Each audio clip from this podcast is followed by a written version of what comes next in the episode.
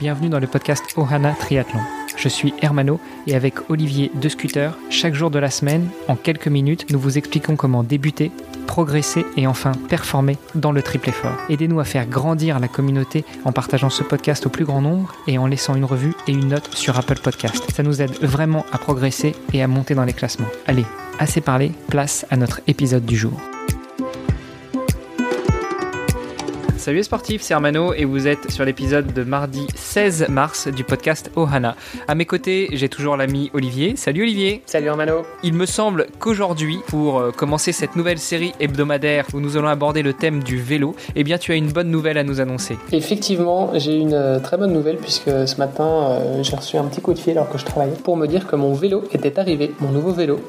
ah ah, un nouveau vélo, donc tu laisses tomber les roulettes et tu passes sur un vrai vélo de course? Voilà, exactement. On laisse les petits trous arrière.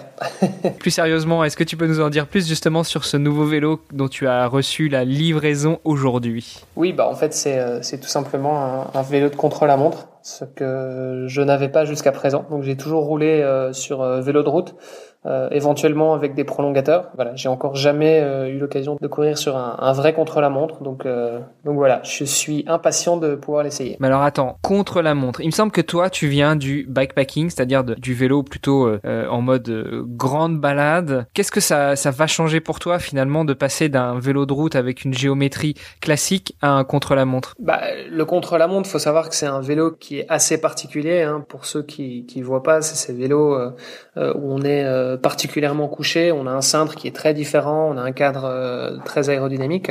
Euh, donc voilà, c'est des vélos qui euh, vont permettre de gagner en vitesse. Maintenant, on est obligé de rouler quand même déjà à une, à une certaine vitesse pour euh, pour pouvoir en profiter. Donc typiquement, euh, c'est le genre de vélo qui convient pas du tout pour aller faire du dénivelé. C'est pas du tout un vélo pour aller faire de la montagne. Par contre, si on est sur un parcours un petit peu roulant, bah voilà, dès qu'on est dès qu'on est lancé à une certaine vitesse, ça devient intéressant parce que on peut vraiment commencer à augmenter nos, nos, performances. Effectivement, on va revenir un petit peu dessus, notamment dans le cadre des épisodes de cette semaine. Bah, cette différence, elle est particulièrement accrue par l'effet aérodynamique de ce vélo, ou du moins de la position aérodynamique qu'on peut prendre sur le vélo, en plus de la machine elle-même. Tu nous as pas dit pour quel modèle de vélo tu avais craqué Sans vouloir faire de, publicité euh, quelconque, moi je suis euh, chez Canyon depuis quelques années, et donc euh, là j'y reste une fois de plus, donc j'avais le Ultimate, et ici bah du coup il s'agit du Speed Max, qui est le, le CLM de chez Canyon. Alors le Speed Max, Canyon a défrayé la chronique ces derniers jours à propos d'un vélo aéro qui était pas si solide que ça? Euh, j'espère que tu n'as pas craqué pour celui-ci. Oui, alors c'est ce qui concerne euh, le modèle iRoad, donc c'est pas celui que j'ai, heureusement. Euh, donc voilà, a priori sur le Speed Max, il y a, y a, pas de souci.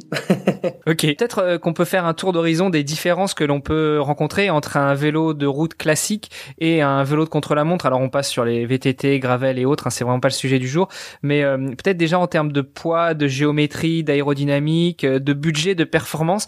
Est-ce que tu as des, données à nous partager Oui, bah, de manière générale, c'est vrai que quand on passe sur un, un contre-la-montre par rapport à un vélo de route, on peut gagner jusqu'à 100 watts. Alors, encore une fois, c'est c'est très relatif, ça dépend évidemment euh, de énormément de facteurs. Donc euh, bah, il y aura euh, il y aura la force d'inertie, il y aura le poids euh, qu'il faudra prendre en compte, il y aura la position du cycliste, il y aura la vitesse à laquelle on roule, est-ce qu'on est sur un parcours avec du dénivelé ou sans dénivelé, etc. autre chose étant égale par ailleurs, on peut on peut gagner en tout cas jusqu'à 100 watts euh, sur un parcours euh, voilà sur un parcours je veux dire un petit peu un petit peu classique. Donc euh, bon pour ceux qui se rendent pas compte 100 watts c'est quand même beaucoup.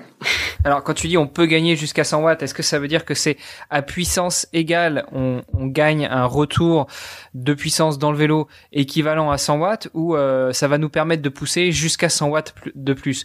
Parce que bon finalement quand on dit on gagne 100 watts quelqu'un qui va pousser sur un vélo classique à 300 watts est-ce que ça veut dire que tu vas continuer à pousser à 300 watts mais en t'économisant plus ou est-ce que ça veut dire que en, poussant autant avec un équivalent de puissance de 300 watts tu seras finalement aux, aux alentours de 400 Ça veut dire qu'à vitesse égale donc là on est à peu près euh, donc dans, dans, le test là que j'ai pris euh, comme illustration euh, on est à 45 km/h Donc, faut savoir que 45 km heure, c'est déjà, euh, c'est déjà assez rapide. Hein. Ah, en descente, ça va? Ah. mais là, on parle du plat, Hermano. ah mince. 45 km heure, c'est, c'est déjà, c'est déjà très costaud.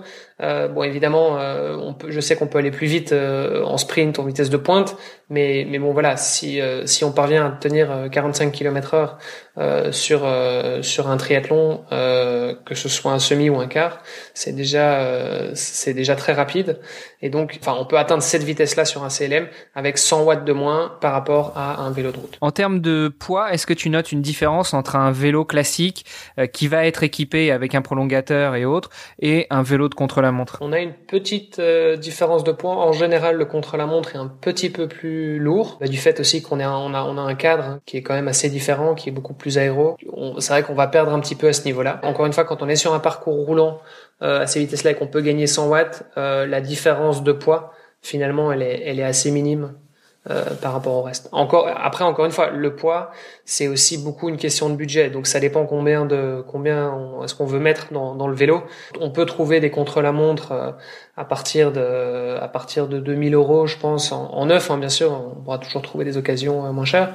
Donc je pense que ça commence à peu près à, à 2000 euros et puis euh, bah, ça augmente. Ça va, on va vite à, à 10 000 voire 15 000 euros pour un pour un vélo contre-la-montre de compétition. Donc voilà, ça, ça dépend vraiment du budget de chacun évidemment. Euh, mais encore une fois, comme tu le disais, le, le poids sera peut-être moins intéressant sur un vélo d'aéro. Par contre, la position fera qu'on aura une position beaucoup plus aérodynamique et on reviendra là-dessus dans l'épisode de demain. Euh, et donc, on va pouvoir gagner en puissance euh, développée pour pouvoir gagner en vitesse et forcément en efficacité et également en fatigue musculaire au niveau des jambes pour pouvoir s'économiser pour la partie course à pied. On a parlé du poids. Bon, très brièvement, on peut peut-être parler de la géométrie, la différence entre un vélo de route classique et un vélo de, contre-la-montre. C'est vrai que sur un vélo de contre-la-montre, en général, on recommande d'avoir un vélo un tout petit peu plus court euh, parce qu'on a une position justement bah, qui est un petit peu plus aéro et donc on est un petit peu plus euh, couché sur euh, sur notre vélo par rapport à un, vélo de route où en général le, le, cadre est un petit peu plus grand. Maintenant, c'est aussi beaucoup une question de une question de, de confort hein, pour chacun et je pense qu'à ce niveau-là, le mieux c'est de c'est de faire une étude posturale évidemment.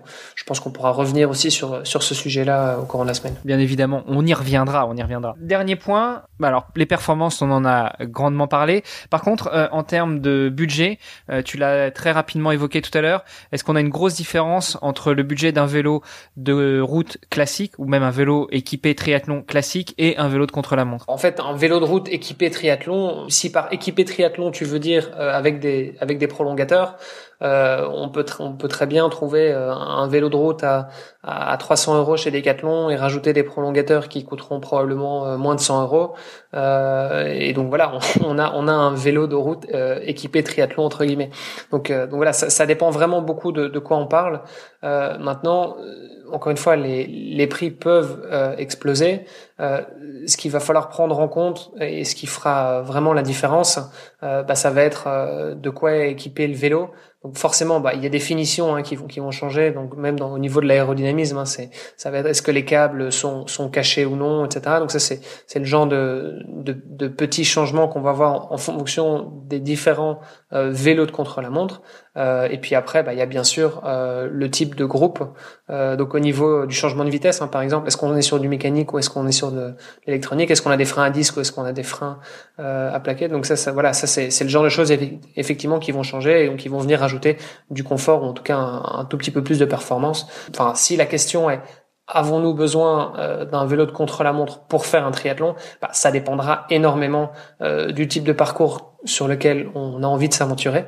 Et puis ça dépendra aussi beaucoup euh, du niveau de l'athlète, bien sûr, et puis euh, last but not least, euh, le budget tout simplement. Je te remercie pour toutes ces précisions. Du coup, euh, bah, toutes ces infos vont nous permettre euh, d'aborder dans le reste de la semaine eh bien d'autres épisodes. On va revenir sur l'aérodynamisme, on va revenir aussi peut-être sur l'entretien du vélo, et puis enfin, on terminera la semaine avec l'étude posturale dont on a déjà grandement parlé avec Francky Batelier, notre invité il y a quelques semaines. voilà, je pense que c'est un beau programme. Je te donne déjà rendez-vous demain pour parler justement de manière plus détaillée de l'aérodynamisme Super. À demain, Hermano. À demain. Vous avez apprécié cet épisode? Alors taguez Ohana underscore tree sur Instagram et si ce n'est pas déjà fait, laissez un commentaire sur Apple Podcast.